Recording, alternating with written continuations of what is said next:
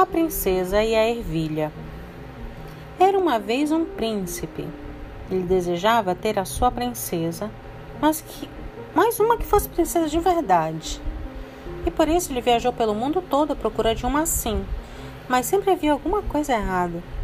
Não faltavam princesas em toda parte, mas ele nunca conseguia ter certeza de que eram verdadeiras princesas.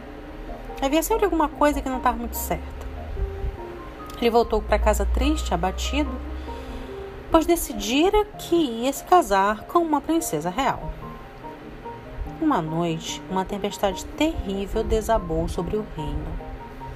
Raios chispavam, trovões roncavam e chovia cântaros. Realmente pavoroso. Inesperadamente ouviu-se uma batida no portão da cidade e o rei pensou foi abri-lo. Havia uma princesa parada lá fora. Mas valha-me Deus, que figura era aquela debaixo daquele aguaceiro sob um tempo daqueles?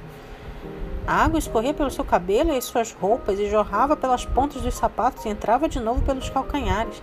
E mesmo assim, ela insistiu que era uma verdadeira princesa. Bem, isso é o que vamos ver daqui a pouco, pensou a rainha.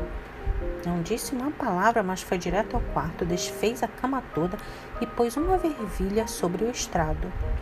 Sobre a ervilha empilhou vinte colchões e depois estendeu mais vinte agradões dos mais fofos por cima dos colchões. E foi ali que a princesa dormiu aquela noite. De manhã todos perguntaram como ela havia dormido. Ah, pessimamente! Mal consegui pregar o olho a noite inteira. Sabe Deus o que estava naquela cama? Era uma coisa tão dura que fiquei toda cheia de manchas pretas e azuis. É realmente medonho. Então, é claro, todos puderam ver que ela era realmente uma princesa, porque tinha sentido a ervilha através de 20 colchões e 20 edredões. Só uma verdadeira princesa podia ter uma pele tão sensível assim?